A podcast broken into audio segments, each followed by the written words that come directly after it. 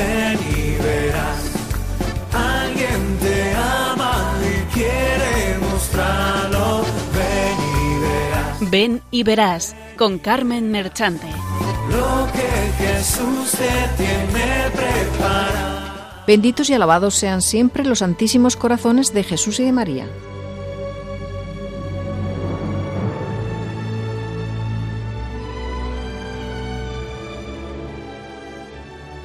Venid a mí todos los que estáis cansados y agobiados, y yo os aliviaré. Mateo 11:28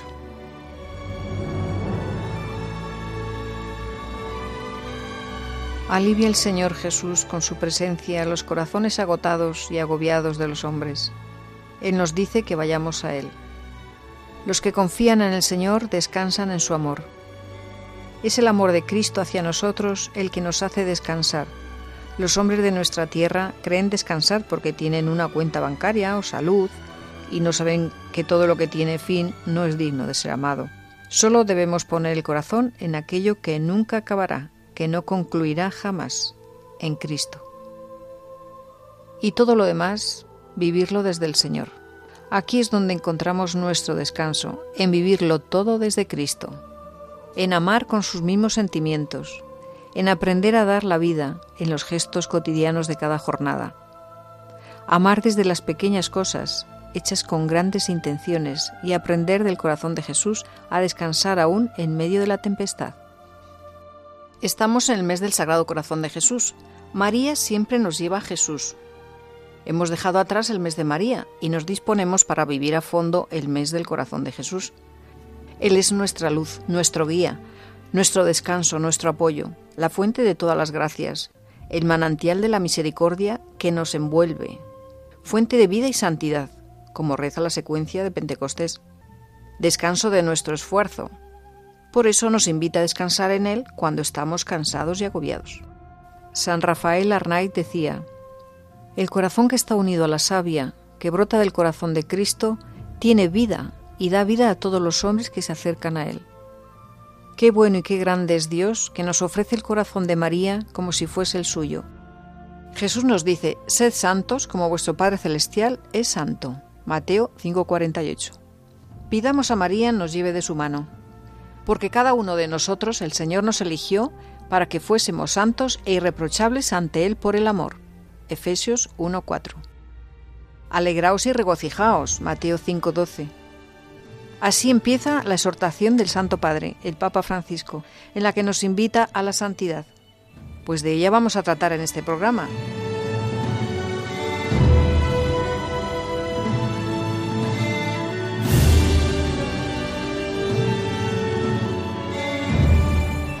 Buenas tardes, queridos y amigos oyentes. De nuevo con ustedes en el programa Ven y Verás, que desde Cuenca emitimos para todos ustedes cada cuatro semanas. Como ya hemos adelantado, esta tarde vamos a intentar hacerles llegar el deseo del Santo Padre, el Papa Francisco, que nos invita a la santidad. Pero santidad para todos los fieles cristianos de cualquier condición y estado, como nos dice el Vaticano II en la Constitución Lumen Gentium. Este programa se lo ofrecemos al corazón de Jesús. Yo les invito a todos a, que renueven su consagración personal al corazón de Jesús. Y si puede ser entronizar el corazón de Jesús en la familia, muchísimo mejor aún. Es una gracia muy especial y es una de las promesas que el corazón eh, de Jesús le dio a Santa Margarita. Como ven, se presenta un programa muy interesante. No te lo puedes perder. A pesar de mis caídas, hazme fiel a tus promesas. Sopla, Señor, en mi vida. Presentamos el equipo. Adriana Domingo, María Huerta, José Antonio Esteban en el control y la que les habla Carmen Mercha.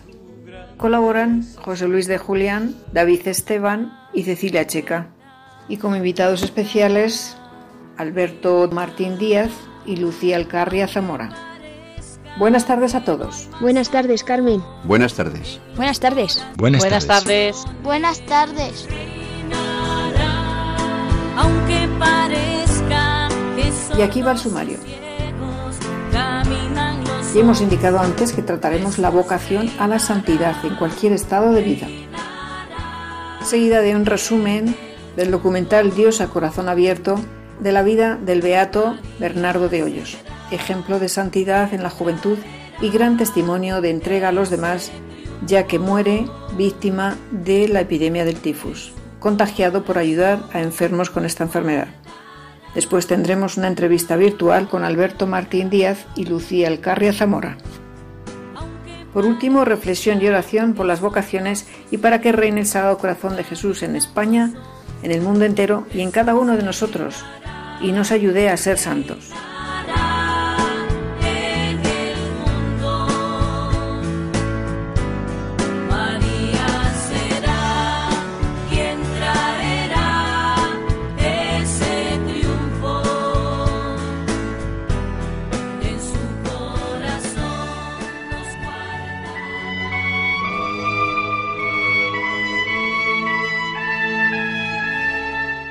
Doctrina.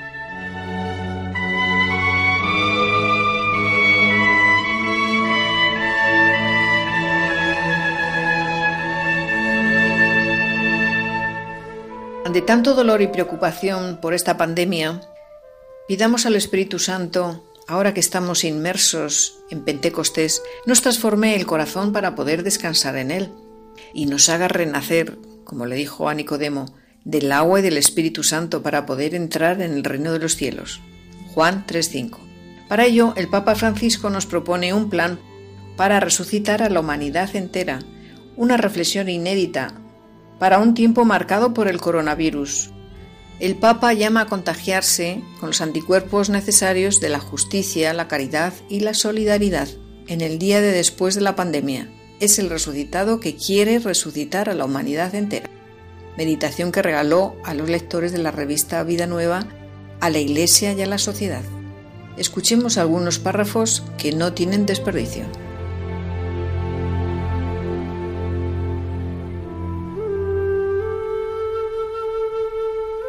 De pronto, Jesús salió a su encuentro y las saludó diciendo, Alegraos. Es la primera palabra del resucitado después de que María Magdalena y la otra María descubrieron el sepulcro vacío y se toparan con el ángel. El Señor sale a su encuentro para transformar su dolor en alegría y consolarlas en medio de la aflicción. Es el resucitado que quiere resucitar a una vida nueva a las mujeres y con ellas a la humanidad entera. Quiere hacernos empezar ya a participar en la condición de resucitados que nos espera. Como las primeras discípulas que iban al sepulcro, vivimos rodeados por una atmósfera de dolor e incertidumbre que nos hace preguntarnos ¿Quién nos correrá la piedra del sepulcro? ¿Cómo haremos para llevar adelante esta situación que nos sobrepasa completamente? El impacto de todo lo que sucede, las graves consecuencias que ya se reportan y vislumbran, y el dolor y el luto por nuestros seres queridos, nos desorientan, acongojan y paralizan.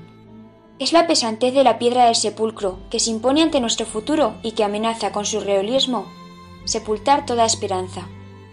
Es la pesantez de la angustia de personas vulnerables y ancianas que atraviesan la cuarentena en la más absoluta soledad. Es la pesantez de las familias que no saben ya cómo arrimar un plato de comida a sus mesas. Es la pesantez del personal sanitario y servidores públicos al sentirse exhaustos y desbordados. Esa pesantez que parece tener la última palabra. Sin embargo, resulta conmovedor destacar la actitud de las mujeres en el Evangelio. Frente a las dudas, el sufrimiento, la perplejidad ante la situación e incluso en medio de la persecución y a todos los que le podría pasar, fueron capaces de ponerse en movimiento y no dejarse paralizar por lo que estaba aconteciendo. Y aunque la pregunta seguía siendo la misma, ¿quién nos correrá la piedra del sepulcro? Todos ellos no dejaron de hacer lo que sentían que podían y tenían que dar. Y fue precisamente ahí, en medio de sus oraciones y preocupaciones, donde las discípulas fueron sorprendidas por un anuncio desbordante. No está aquí, ha resucitado. Su anuncio no era un anuncio para la muerte, sino para la vida. Su velar y acompañar al Señor, incluso en la muerte y en la mayor desesperanza, no era vana, sino que les permitió ser ungidas por la resurrección. No estaban solas, Él estaba vivo y las precedía en su caminar. Solo una noticia desbordante era capaz de romper el círculo que les impedía ver que la piedra ya había sido corrida, y el perfume derramado tenía mayor capacidad de expansión que aquello que las amenazaba.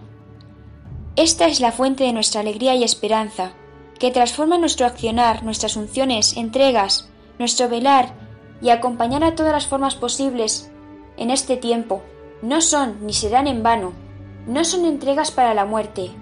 Cada día que tomamos parte de la pasión del Señor, que acompañamos la pasión de nuestros hermanos, viviendo inclusive nuestra propia pasión, nuestros oídos escucharán la novedad de la resurrección. No estamos solos. El Señor nos precede en nuestro camino removiendo las piedras que nos paralizan. Esta nueva noticia hizo que esas mujeres volvieran sobre sus pasos a buscar a los apóstoles y a los discípulos que permanecían escondidos para contarles. La vida arrancada, destruida, aniquilada en la cruz ha despertado y vuelve a latir de nuevo. Esta es nuestra esperanza, la que no nos podrá ser robada, silenciada o contaminada. Ojalá nos encuentre con los anticuerpos necesarios para la justicia, la caridad y la solidaridad. No tengamos miedo a vivir la alternativa de la civilización del amor, que es una civilización de la esperanza, contra la angustia y el miedo, la tristeza y el desaliento, la pasividad y el cansancio. La civilización del amor se construye cotidianamente, ininterrumpidamente. Supone el esfuerzo comprometido de todos, Supone por eso una comprometida comunidad de hermanos. En este tiempo de tribulación y luto, es mi deseo que allí donde estés puedas hacer la experiencia de Jesús, que sale a tu encuentro, te saluda y te dice, alégrate, que sea ese saludo el que te movilice a convocar y a amplificar la buena nueva del reino de Dios. Vemos que el Santo Padre con estas palabras nos invita a salir de una vida mediocre, y resucitar a una vida de santidad. Y nos sigue animando en su exhortación apostólica, Gaudete de Sultate, a vivir la santidad en medio del dolor y de la prueba, y siempre apoyados en el corazón de Cristo, en el corazón de nuestra Madre, que son fuente de santidad. Alegraos y regocijaos, dice Jesús, a los que son perseguidos o humillados por su causa. El Señor lo pide todo, y lo que ofrece es la verdadera vida, la felicidad para la cual fuimos creados. Él nos quiere santos y no espera que nos conformemos con una existencia mediocre, aguada, licuada. En realidad, desde las primeras páginas de la Biblia está presente de diversas maneras la llamada a la santidad. Son palabras de la exhortación apostólica del Papa Francisco Gaudete et Exultate sobre la santidad y de la que cogeremos algunos fragmentos. En ella nos dice: en la carta a los hebreos se mencionan distintos testimonios que nos animan a que corramos con constancia a la carrera que nos toca. 12.1. Sobre todo eso nos invita a reconocer que tenemos una nube tan ingente de testigos, que nos alientan a no detenernos en el camino, nos estimulan a seguir caminando hacia la meta, y entre ellos puede estar nuestra propia madre, una abuela u otras personas cercanas. Quizá su vida no fue siempre perfecta, pero aún en medio de imperfecciones y caídas siguieron adelante y agradaron al Señor. No pensemos solo en los, en los, ya beatificados o canonizados. El Espíritu Santo derrama santidad por todas partes, en el santo pueblo fiel de Dios, porque fue voluntad de Dios el santificar y salvar a los hombres, no aisladamente, sin conexión alguno de unos con otros, sino constituyendo un pueblo que le confesara en verdad y le sirviera santamente. Nos sigue diciendo el Santo Padre.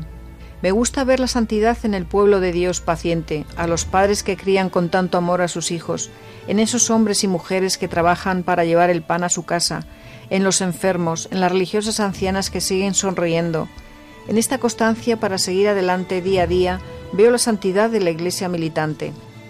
Esa es muchas veces la santidad de la puerta de al lado, de aquellos que viven cerca de nosotros y son un reflejo de la presencia de Dios. La santidad es el rostro más bello de la Iglesia. Lo que quisiera recordar con esta exhortación es sobre todo la llamada a la santidad que el Señor hace a cada uno de nosotros, esa llamada que te dirige también a ti. Sed santos, porque yo soy santo. El Concilio Vaticano II lo destacó con fuerza. Todos los fieles, cristianos, de cualquier condición y estado, fortalecidos con tantos y tan poderosos medios de salvación, son llamados por el Señor, cada uno por su camino, a la perfección de aquella santidad con la que es perfecto el mismo Padre. Cada uno por su camino, dice el concilio. Entonces, no se trata de desalentarse cuando uno contempla modelos de santidad que le parecen inalcanzables. Lo que interesa es que cada creyente discierna su propio camino, porque la vida divina se comunica a unos en una manera y a otros en otra. El Santo Padre nos explica que la santidad es para todos. Todos estamos llamados a ser santos, viviendo con amor y ofreciendo el propio testimonio en las ocupaciones de cada día, allí donde cada uno se encuentra. ¿Eres consagrado? Sé santo, viviendo con alegría tu entrega. ¿Estás casado? Sé santo amando y ocupándote de tu marido y de tu esposa, como Cristo lo hizo con la Iglesia. ¿Eres un trabajador? Sé santo cumpliendo con honradez y competencia tu trabajo al servicio de los hermanos. ¿Eres padre, abuela o abuelo? Sé santo enseñando con paciencia a los niños a seguir a Jesús. ¿Tienes autoridad? Sé santo luchando por el bien común y renunciando a tus intereses personales. Deja que la gracia de tu bautismo fructifique en un camino de santidad. Deja que todo esté abierto a Dios y para ello opta por Él. Elige a Dios una y otra vez. No te desalientes porque tienes la fuerza del Espíritu Santo para que sea posible y la santidad en el fondo es el fruto del Espíritu Santo en tu vida. Como vemos es hacer las cosas de diario, de día a día, con mucho amor. El Papa nos invita a ir santificando cada momento cada acto de nuestra vida, vivirlo en Dios y para Dios. Por lo tanto, la santidad se mide por la estatura que Cristo alcanza en nosotros, por el grado como, con la fuerza del Espíritu Santo, modelamos toda nuestra vida según la suya. Así, cada santo es un mensaje que el Espíritu Santo toma de la riqueza de Jesucristo y regala a su pueblo.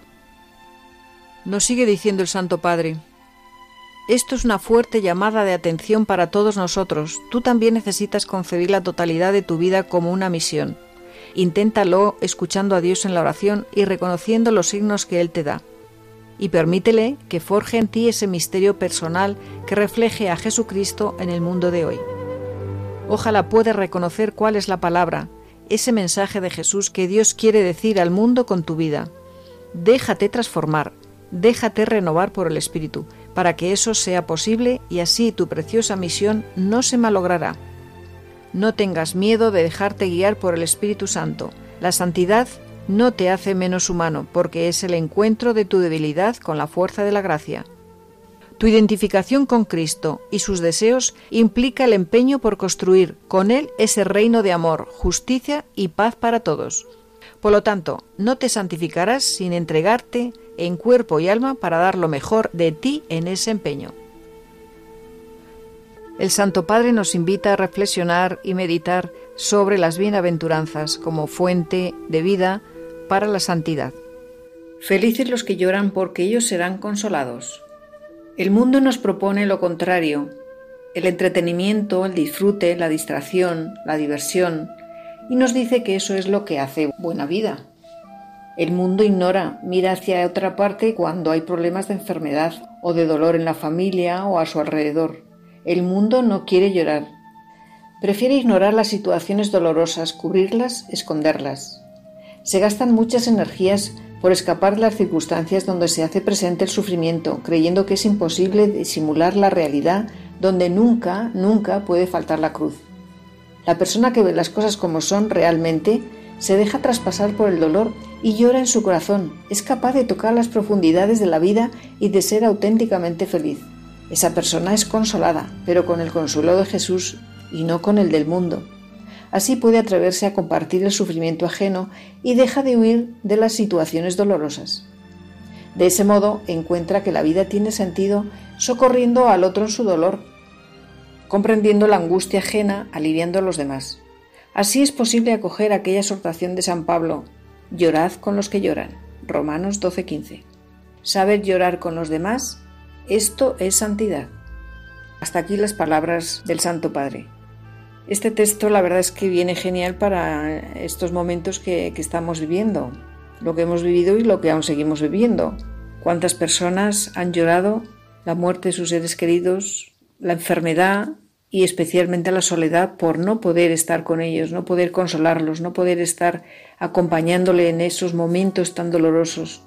Qué terrible es eso, ese dolor es tremendo, pero qué consuelo nos da el estar con el Señor, el sentirnos consolados por el Señor. Yo estoy segura que en esos momentos tan difíciles que han estado solos los enfermos, que la familia estaba sufriendo, Jesús, María y José y el ángel de la guarda han estado acompañando a esos enfermos.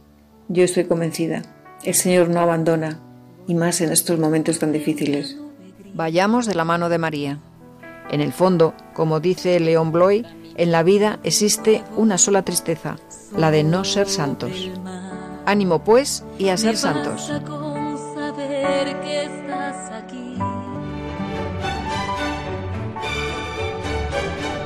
Vida de santos.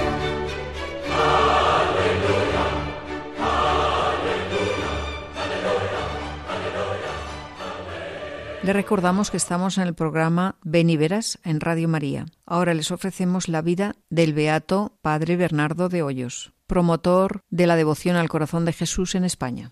Fue en Valladolid donde le hizo esta promesa. Reinaré en España con más veneración que en otros lugares, y que ahora es el santuario del corazón de Jesús.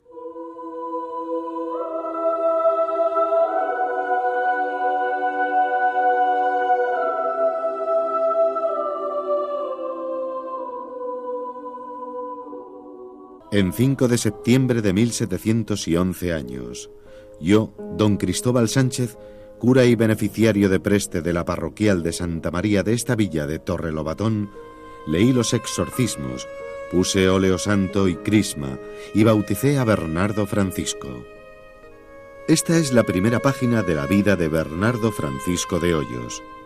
Dio los primeros pasos en una familia cristiana marcada, como era frecuente entonces, por la sobriedad y austeridad. Sus padres mandan al niño Bernardo a estudiar al Colegio de San Pedro y San Pablo de Medina del Campo. Allí había estudiado también San Juan de la Cruz. A la edad de 10 años, este chico inquieto por sus grandes y buenos deseos, vivo y despierto en su inteligencia, se fuga a Madrid con el deseo de estudiar en el famoso Colegio Imperial. Desde ese momento intuyen algo especial en Bernardo y ponen más empeño en su educación. Con esta intención lo envían al Colegio de los Jesuitas en Villa García de Campos. Estos religiosos no se contentaban con enseñar gramática, sino que además enseñaban a sus discípulos a afinar en su vida cristiana. Asimilaba bien en su corazón los consejos que le daban y se sentía atraído por el ejemplo del grupo de novicios que vivía en aquel colegio. Bernardo no resiste más y pide el ingreso en el noviciado. Mucho tuvo que luchar durante unos meses, principalmente con los superiores de la compañía, que probaron entonces su vocación, hasta que logra ser admitido en el noviciado el 11 de julio de 1726. Como llegó a decir el padre Manuel de Prado, en la vocación y admisión de Bernardo en la compañía hubo más de divino que de humano. A mí, Juan de Loyola, se me encomendó la tarea de guiarle durante el noviciado. Fui también su director espiritual. Bernardo destacó siempre por su madurez. El fin de un novicio jesuita es formarse perfecta imagen de Jesús. Fue el 12 de julio de 1728 cuando hizo sus primeros votos. Al comenzar a leer la fórmula, vi en la Sagrada Eucaristía al mismo Jesucristo, que me oía, juez en su trono, muy afable. Le vi venir y entrar en mi boca, y me dijo, desde hoy me uno más estrechamente contigo por el amor que te tengo. Tras la profesión pasa a estudiar filosofía en Medina del Campo, y comenzaba con un doble propósito, ser muy de veras estudiante, como había recomendado su fundador, y no dejar de caminar hacia la santidad. Y lo cumplió. Durante los estudios de filosofía en Medina del Campo, Agustín Cardaveraz y yo le ayudamos en otra larga etapa de pruebas y sufrimientos que Bernardo Hoyos padeció hasta su madurez espiritual. Pasó las tentaciones y desasosiegos propios de las noches oscuras, junto con otras penas como la muerte de su madre, las disputas familiares por la herencia y la peste.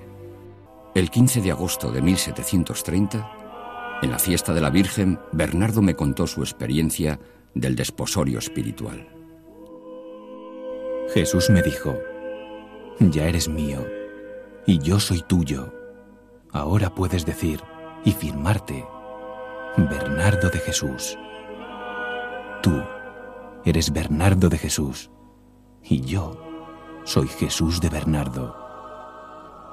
Sentía como aniquilarse el hombre viejo y parece que me revestía del hombre nuevo. Al decirme el Señor aquellas palabras, me parecía que, de alguna manera, de los dos, nos hacíamos uno.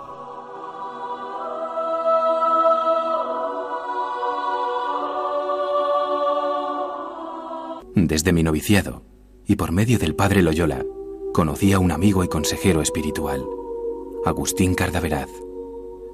Aunque nunca coincidimos en la misma casa, nuestra amistad se estrechó fuertemente por las cartas en las que compartíamos los grandes favores que Dios nos hacía. El miércoles 29 de abril de 1733, Bernardo recibe una carta de su amigo el padre Cardaveraz. Mi querido hermano Bernardo, estoy confeccionando un sermón para la octava del corpus. Quisiera que me sacaras unos datos del libro titulado Sobre el culto al Sacratísimo Corazón de Jesús, escrito por el padre Galifet. El domingo 3 de mayo va a la biblioteca y encuentra el libro. Yo, que no había oído jamás tal cosa, empecé a leer el origen del culto al corazón de Jesús y sentí en mi espíritu un extraordinario movimiento, fuerte, suave y nada arrebatado ni impetuoso. ¿Qué fue lo que descubrió Bernardo? El padre Galifet cuenta en su libro la experiencia espiritual de Santa Margarita de la Lacode. En él narra los encuentros de esta religiosa francesa con Jesús, en los que él le va mostrando el misterio de su corazón. Cómo amaba intensamente a los hombres, cómo arde en amor por todos los hombres, que invita a sus amados a velar con él en Getsemaní. Pide que se celebre una fiesta en su honor. Para Bernardo, después de la lectura de este libro, los acontecimientos se van a precipitar. Al día siguiente, lunes 4 de mayo, en la oración el Señor le confía la misión de su vida. No pude echar de mí este pensamiento hasta que al adorar al Señor en la hostia sagrada, me dijo claramente que quería por mi medio extender el culto de su corazón para comunicar a muchos sus dones. El martes 5 de mayo, Bernardo anduvo todo el día lleno de afectos al corazón de Jesús. Y estando en oración, me hizo el Señor un favor semejante al que le hizo a la primera fundadora de este culto.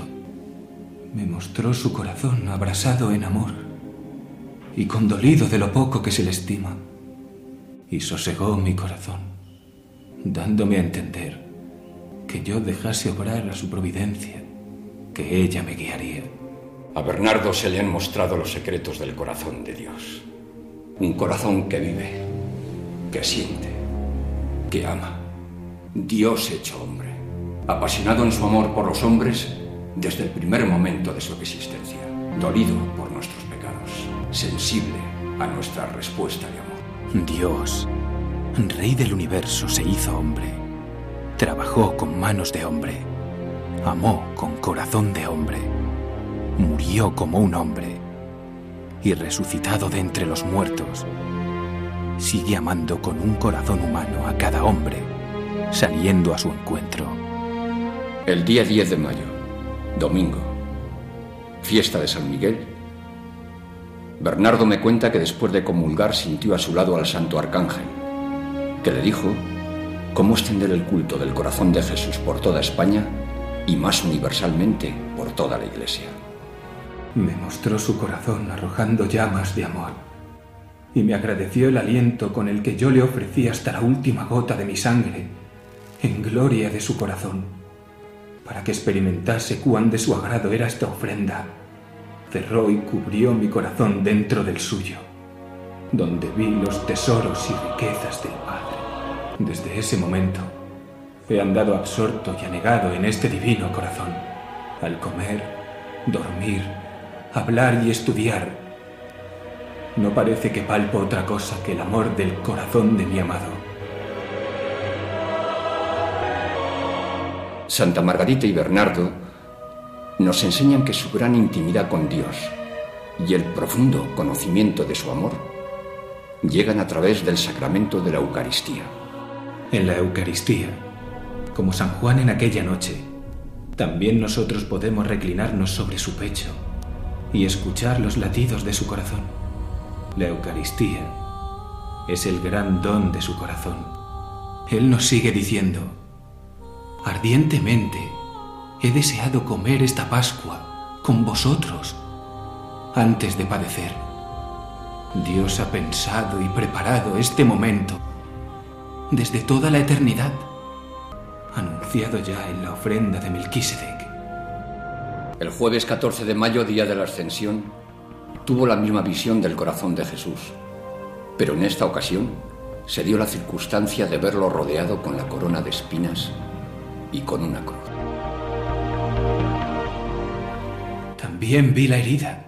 Convidaba el divino amor de Jesús a que mi corazón se metiese en el suyo por la herida, que aquel sería mi palacio, mi castillo y muro en todo lance. Tomás dudó del amor de Dios. Cristo resucitado, con gran misericordia, tomó su mano y la metió en su costado, para que palpando su amor, lo convierta en el tesoro de su vida. Siete siglos antes de Jesucristo, Isaías ya anticipó este momento, el que los hombres podríamos encontrar en el corazón de Jesús nuestro descanso, saciando en su corazón nuestra sed de felicidad. Sacaréis agua con gozo de las fuentes de la salvación. Sentía Bernardo ansias de que este corazón fuera conocido y amado. Y repetía, ya es en muchos reinos esta fiesta, pero aquí no lo logramos aún. Estando con este dolor delante del Señor y pidiendo esta fiesta especial para España, me dijo Jesús, reinaré en España y con más veneración que en otras muchas partes.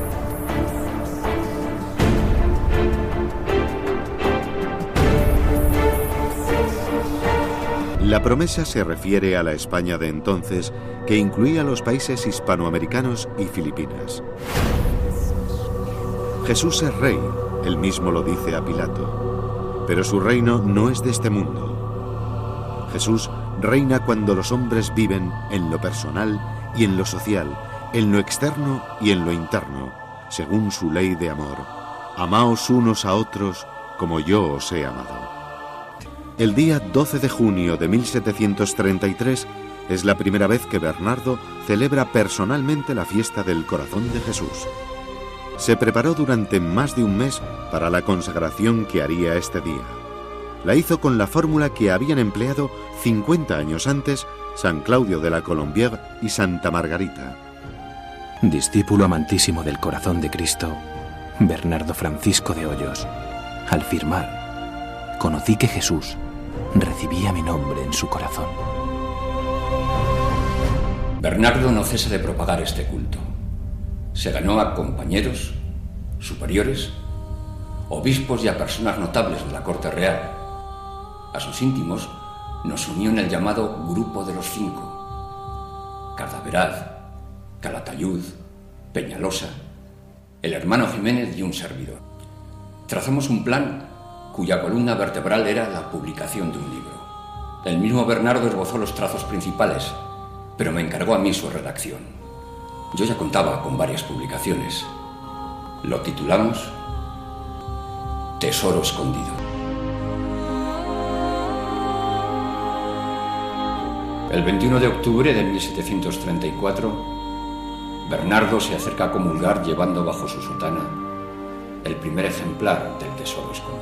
Presenté este libro sin palabras, con el lenguaje que solo Dios entiende, poniendo los corazones de aquel grupo apostólico, con sus afectos, deseos, ideas y trabajos, y pidiendo su gracia especial. En este momento se dio a ver, con su pecho abierto de nuevo, al lado de la Virgen Nuestra Señora y de mis especiales protectores en esta empresa, San Juan, San Ignacio, San Francisco de Sales, San Francisco Javier y el venerable Padre La Colombier por una parte, por otra, Santa Gertrudis, Santa Teresa de Jesús, Santa María Magdalena de Pasís y la venerable Madre Margarita María de Alacoc.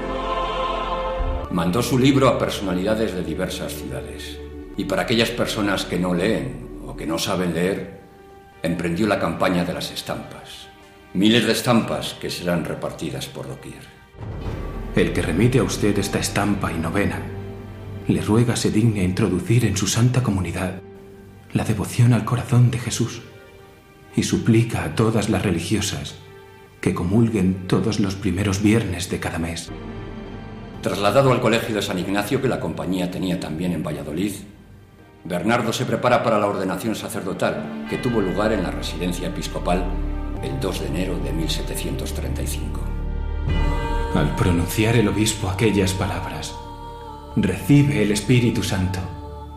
Me llené todo de un sagrado pavor, percibiendo interiormente la compañía de tan divino huésped en las gracias y dones que se me comunicaban.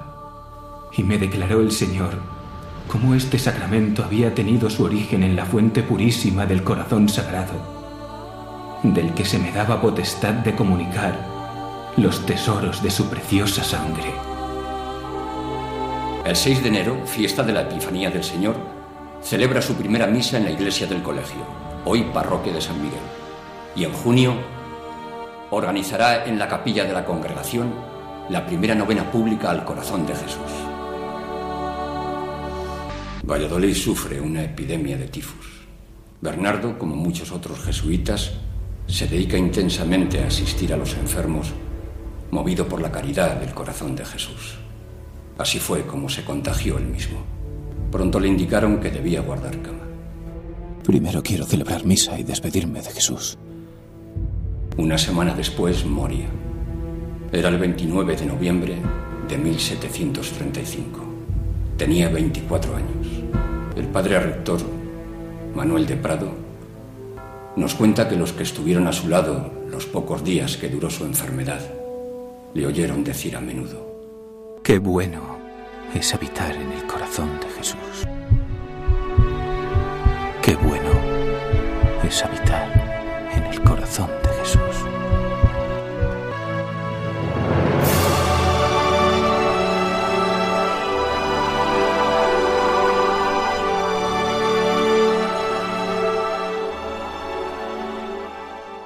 El compromiso de Bernardo de Hoyos fue dando su fruto y el culto al Sagrado Corazón de Jesús se fue extendiendo por toda España. El 30 de mayo de 1919, el rey Alfonso XIII consagró España al Corazón de Jesús. Llegamos a su beatificación el 18 de abril del 2010 en Valladolid. Beato Bernardo de Hoyos, joven sacerdote jesuita, primer apóstol del corazón de Jesús en España.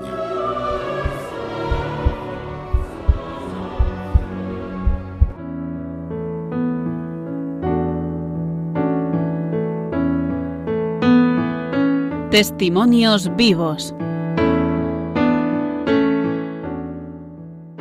Para los que se han incorporado ahora, están sintonizando Radio María en el programa Ven y Verás.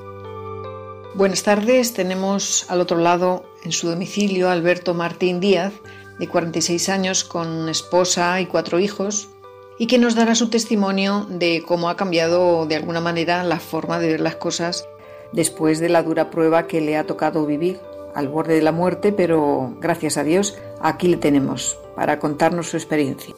Buenas tardes Alberto y bienvenido al programa Ven y Verás. Y buenas tardes Carmen. Y saludamos también a Lucía Alcarria Zamora, de 26 años, voluntaria del Grupo de Radio María de Cuenca, que nos contará también cómo ha vivido ella esta pandemia y lo que ha cambiado en su vida. Buenas tardes y bienvenida, Lucía. Buenas tardes, Carmen. ¿Qué ha supuesto para vosotros la vivencia de esta pandemia del coronavirus? ¿Cómo la habéis vivido? Pues muchas gracias por darme la oportunidad de, de hablar con vosotros. Bueno, efectivamente el confinamiento de la pandemia pues es una prueba importante. ¿no? Yo la he vivido eh, pues hospitalizado, he estado 22 días eh, hospitalizado, de los cuales 5 estuve en la UCI, entubado, y, y, después cuando ya salí de la UCI pues viví eh, digamos una, unos días de reflexión importante, ¿no?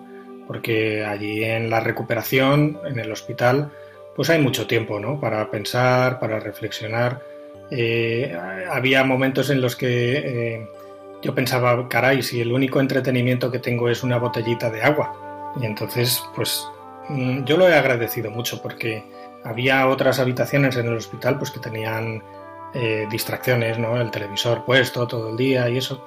Y yo he agradecido mucho pues disponer de este silencio, ¿no? Que a veces en, mi vida pues vamos demasiado rápido y, no conseguimos estos momentos de silencio. Y bueno, he tenido también mucha ayuda eh, pues por el capellán, por los sanitarios, también he podido eh, acceder a, material en internet eh, y he contado también pues, con un compañero de la habitación pues, del que he aprendido mucho mm, o hemos aprendido los dos unos de otros.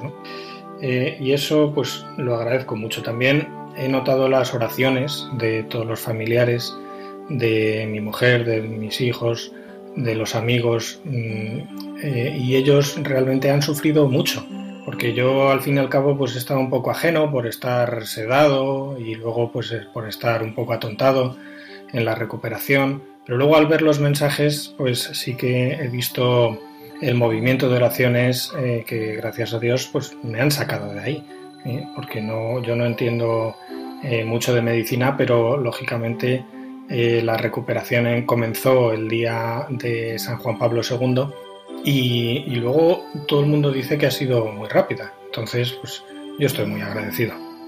Y ahora me encuentro con la responsabilidad de compensar toda esta ayuda que he recibido y especialmente pues de mm, responder a la responsabilidad de mm, que Dios me ha mantenido aquí vivo, ¿no? Eh, y tiene que haber algún motivo, tiene que haber algo que yo todavía tengo que hacer por aquí.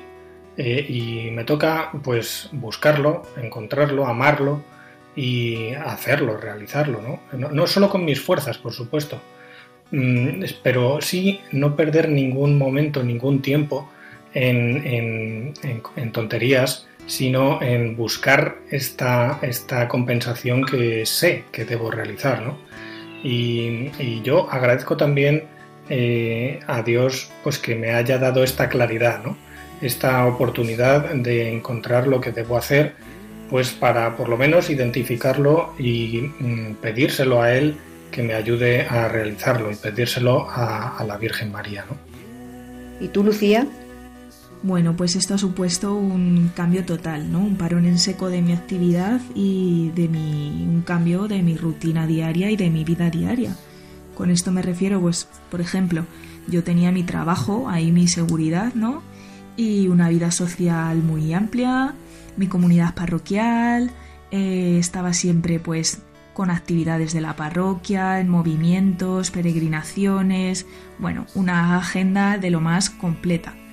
Antes de que empezáramos el confinamiento tenía todo eh, cubierto, o sea, no tenía ni un hueco libre para ninguna actividad, o sea que imagínate la cantidad de planes que tenía ya establecidos. Y bueno, pues de repente nos dicen que, que nos tenemos que confinar y todos los planes que yo tenía, toda mi agenda hace un parón en seco y todas esas actividades paran. Eh, mi trabajo, claro, el lugar donde yo trabajo, pues se cierra y bueno, pues esto supone un cambio, una nueva manera de vivir y una incertidumbre muy grande a qué es lo que nos viene, cuánto tiempo vamos a tener que estar así, al principio pensaba, pues bueno, pues que sería unos días, 15 días, pero luego se iba alargando. Y la verdad es que yo pensaba que para mí eso iba a ser imposible. Acostumbrada a estar siempre rodeada de muchísimas personas, de tener un montón de planes, eh, el estar, el tener que permanecer en mi casa tanto tiempo sin poder salir, bueno, yo eso para mí era impensable. Pero bueno, al final a todo te acostumbras, ¿no? y lo he vivido pues de una manera muy especial, en familia, eh, viviendo la fe de una manera totalmente diferente, más en recogimiento, ¿no? Acostumbrada a hacerlo más en comunidad, en el exterior, en ahora pues en la, en la soledad, ¿no? Pero bueno, pues es otra manera de vivirlo, otra manera de profundizarlo. Estuvimos, por ejemplo, en durante la cuaresma estuvimos confinados, entonces claro, vivir una cuaresma de esta manera yo creo que es el año que más intensamente la he vivido, ¿no? Y ahora el, hecho de ver cómo poco a poco vamos saliendo encima en la fecha de Pentecostés, pues digo, jolly, qué curioso, casi que parece que nos ha pasado como los apóstoles, ¿no? Estábamos ahí todos escondidos en nuestras casas esperando a que viniera este Espíritu Santo. Sí, la verdad que sí. Esperemos que igual que a los apóstoles les cambió la vida después de recibir el Espíritu Santo, salieron sin miedo a predicar el Evangelio y lucharon para una, por una vida de santidad, pues en nosotros también esperamos que haya esa transformación. Estamos en el mes del Sagrado Corazón de Jesús. Hemos dejado atrás el mes de María y ella nos lleva a su divino Hijo, la fuente y manantial de todas las gracias que es el corazón de su Hijo, el único que nos puede ayudar para encontrar el verdadero sentido de la vida. Os pregunto, en estos momentos de prueba, ¿hay un antes y un después en la forma de vivir vuestra vida ahora en relación con los demás, con el mundo que nos rodea y con Dios? Pues en cuanto al antes y el después, pues mm, bueno, antes os he saludado diciendo que os agradezco haberme facilitado esta intervención, pero realmente mm, es una cuestión de justicia, ¿no? Yo ahora me veo en la obligación de eh, devolver pues un poquito de todo lo que se me ha dado, ¿no? Y por eso, eh, pues para mí es una responsabilidad, ¿no? Ese es el antes y el después, pues que más importante he notado, ¿no? Ahora todo lo que sea mm, aprovechar el tiempo en este sentido, pues es, es lo que pienso que debo hacer, ¿no? Y en cuanto al Sagrado Corazón eh, de Jesús y de María, pues em, a mí mm, yo tiendo un poco a, no complicarme ¿no? y a razonar sencillamente. Eh, la palabra corazón, pues eh, lo que a mí me sugiere es amor, ¿no? Es, donde, está, donde está la sede del amor, donde es un órgano vital, ¿no? Sin él te mueres, entonces sin amor te mueres. Y, claro, eh, si a ti te dan un corazón semejante al de Jesús y al de María, te tienes que fijar en cómo lo han utilizado Jesús y María, ¿no? Y por eso nosotros tenemos que imitar a Jesús y a María. Y eso es un poco lo que a mí se me ocurría, ¿no? Eh, luego hay otros argumentos que me, ayudan mucho también, ¿no? Eh, ¿Cómo usar yo el corazón? Pues eh, usando el amor y el amor, pues con amor se paga, ¿no? ¿Y cómo se, cómo se hace para pagar con amor, ¿no?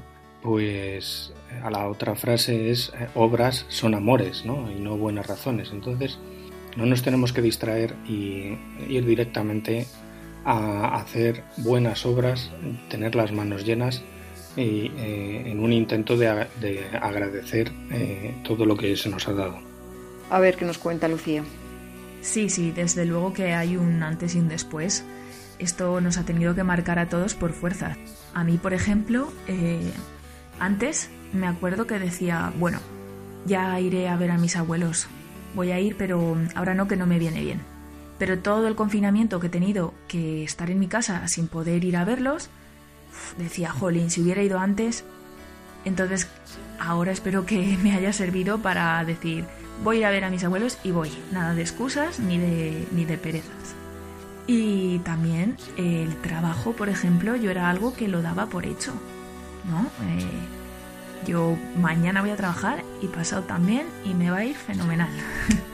¿No? Y de la noche al día pues te cambian todos los planes, el sitio en el que trabajas cierra y todo lo que tenías tú ya establecido y planeado resulta que se te escapa de las manos. Entonces, pues claro, hay que dar gracias por lo que tenemos y no dar nunca por hecho las cosas. Y en relación con Dios, bueno, pues todo el confinamiento sin haber podido recibir los sacramentos es algo que anhelaba cada día y ahora pues espero cada misa vivirla como si fuera única, no una más, y sentir verdaderamente la gracia de poder mm, recibir los sacramentos. Sí, qué importante es el espíritu de agradecimiento. A veces no nos damos cuenta de todas las cosas que nos da el Señor día a día, que parece que ya las tenemos como, como nuestras y en el momento que nos faltan, pues es cuando caemos en la cuenta que todo lo recibimos de Él y vemos la poca cosa que somos sin Dios. ¿Qué cosas esenciales hay ahora en vuestra vida después de esta pandemia? Estamos tratando la santidad tan pedida por Dios y por el Santo Padre en la exhortación apostólica Gaudete Exultate. ¿Habéis pensado alguna vez que lo único que merece la pena es ser santo? Bueno, para mí la santidad eh, consiste en la imitación más perfecta de Jesucristo, ¿no? Pero ¿qué ocurre? Que eh, de ordinario, pues Jesucristo tuvo una vida mm, muy larga de eh, labores ordinarias, ¿no? Y luego un pequeño tramo de su vida fue eh, una vida pública con, actuaciones más extraordinarias, ¿no? Eso mm, a mí me sirve pues para aprender, ¿no? Que si Dios efectivamente me pide hacer algo extraordinario, pues lo tendré que hacer. Pero mientras tanto, pues la imitación de Jesús es eh, poder em, imitarle en las cosas pequeñas de cada día, en la vida ordinaria, en el trabajo, como él trabajó con su papá, eh, en, el servicio a los demás, en, detalles. Y es una cosa que el Papa Francisco pues, nos lo ha recordado, como tú dices, en la exhortación eh, Gaudete Sultate. Y no deja de ser un recuerdo de lo que los santos pues, han vivido y de lo que eh, todos los modelos que tenemos pues nos, nos van recordando, ¿no? Eh, es lo que decía yo antes también, eh, que obras son amores y no buenas razones y que Dios nos examinará en el amor y efectivamente si no lo estamos haciendo con las cosas pequeñas, pues malamente lo haremos cuando Dios nos pida las cosas grandes, ¿no? ¿Y tú, Lucía? Pues ahora mismo esencial para mí la familia, una buena amistad y la gracia de poder recibir los sacramentos. En cuanto a la pregunta de que si alguna vez me he planteado la santidad, vamos a ver, claro, sí. Lo único que, claro, pues es algo muy difícil, muy difícil que cuesta mucho y sobre todo me he dado cuenta de lo difícil que es el camino de la santidad durante este confinamiento, que hemos pasado tanto tiempo en nuestra casa conviviendo horas y horas, entonces ahí pues salían todas las mm, rancillas, todos nuestros genios eso, claro, son cosillas nuestras ahí interiores que nos impiden un poco este camino a la santidad, que yo lo tengo muy difícil, pero bueno, claro que siempre hay que intentarlo. Pues muchísimas gracias a los dos, Alberto Martín, padre de familia, y Lucía Alcarria, voluntaria de Radio María, a los que agradecemos su hermoso testimonio. Se nos termina el tiempo, si queréis añadir alguna cosilla más. Bueno, pues muchas gracias a vosotros también eh, y a todo el equipo de Radio María y a todos los voluntarios y todos los que lo hacen posible por permitir pues eh, aprovechar esta oportunidad. Muchas gracias. Muchísimas gracias a ti, Carmen, por tenerme hoy aquí. Pues nada, muchas gracias a los dos. Buenas tardes y que Dios os bendiga. Y a ser santos. Buenas tardes. Muchas gracias.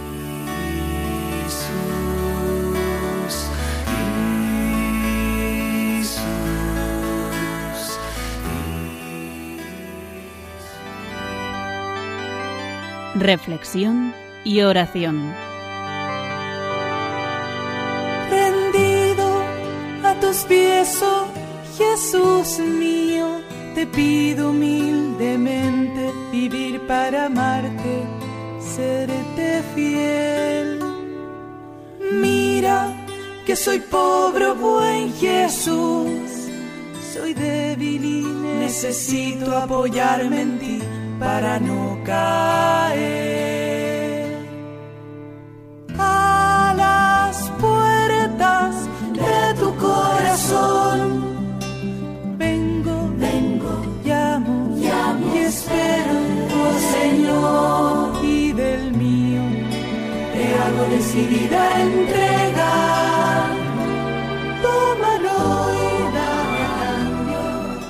Ya estamos llegando al final, queridos oyentes.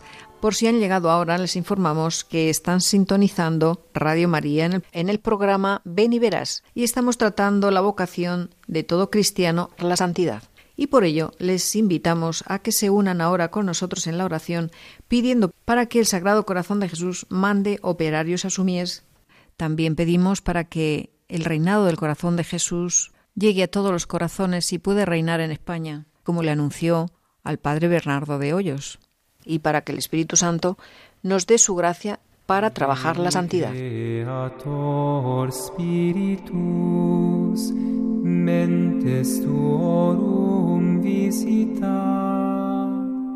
Levanto el corazón a ti, Señor. Ayúdame a lanzarme. Hazme valiente.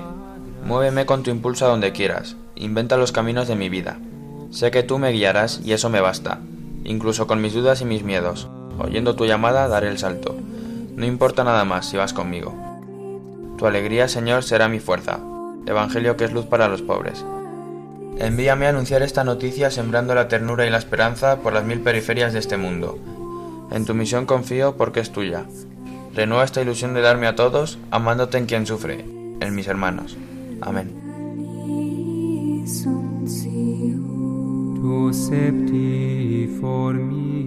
Señor Jesús, en medio de un mundo frío y apagado, escogiste a tu siervo el beato Bernardo de Hoyos para que encendiera en los hombres el amor a tu corazón traspasado.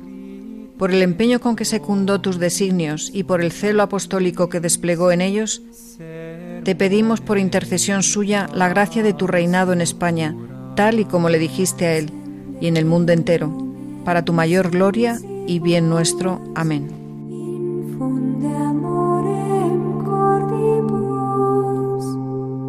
Y se nos agotó el tiempo. Damos las gracias a todos los que nos han escuchado y les animamos especialmente a los jóvenes que se adentren en el Sagrado Corazón de Jesús de la mano de María para que puedan ver el camino que Dios les tiene preparado para cumplir su voluntad y poder llegar así a la verdadera felicidad, la santidad.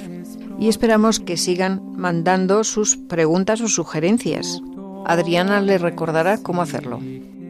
Ya saben, nuestro correo es beniverás 3 con número arroba radiomaria.es. Beniverás 3 con número, el 3, arroba radiomaria.es. Si quieren escuchar otra vez el programa o no han llegado a tiempo, lo pueden hacer entrando en la página web de Radio María, www.radiomaria.es, y pinchando en la viñeta del podcast, ahí buscan el programa Ven y Verás y lo pueden escuchar en ese momento o descargarlo. Hasta dentro de cuatro semanas y que tengan un feliz mes del Sagrado Corazón de Jesús. Que los Sagrados Corazones de Jesús y María sean su descanso y fortaleza.